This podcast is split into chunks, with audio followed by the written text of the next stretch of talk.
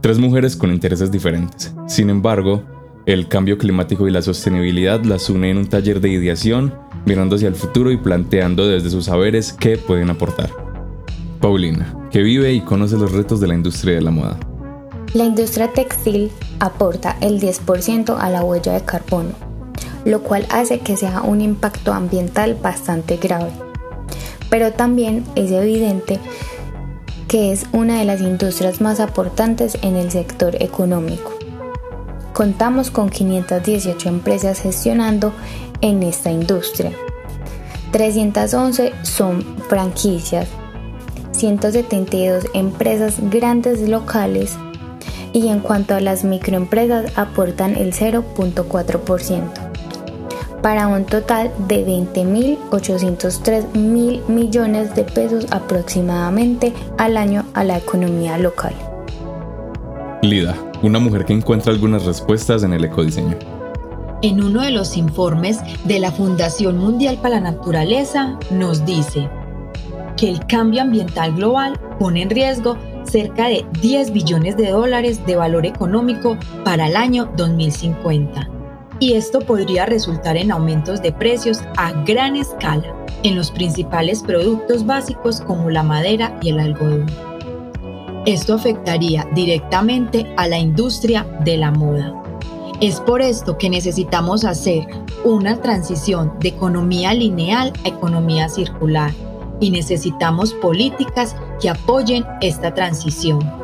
Tenemos globalmente los ODS, el 12 de producción y consumo responsable y el 8 del crecimiento económico inclusivo y sostenible. Adicional, para Colombia tenemos la estrategia de economía circular y la política nacional de producción y consumo sostenible. Gabriela, apasionada de la naturaleza y la biomimética.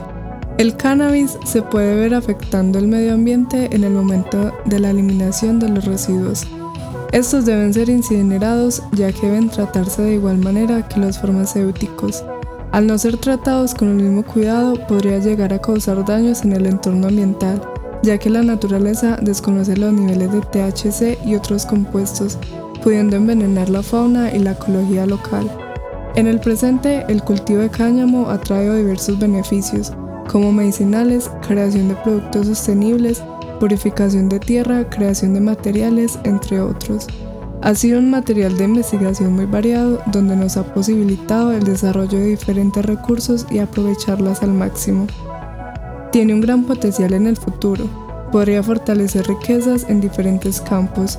Al implementarlo a la sociedad de una manera consciente, se generaría mayores empleos, potencializando la alimentación a la comunidad de abejas durante épocas con pocas flores y puede ayudar a salvarlas para que continúen su trabajo de polinización.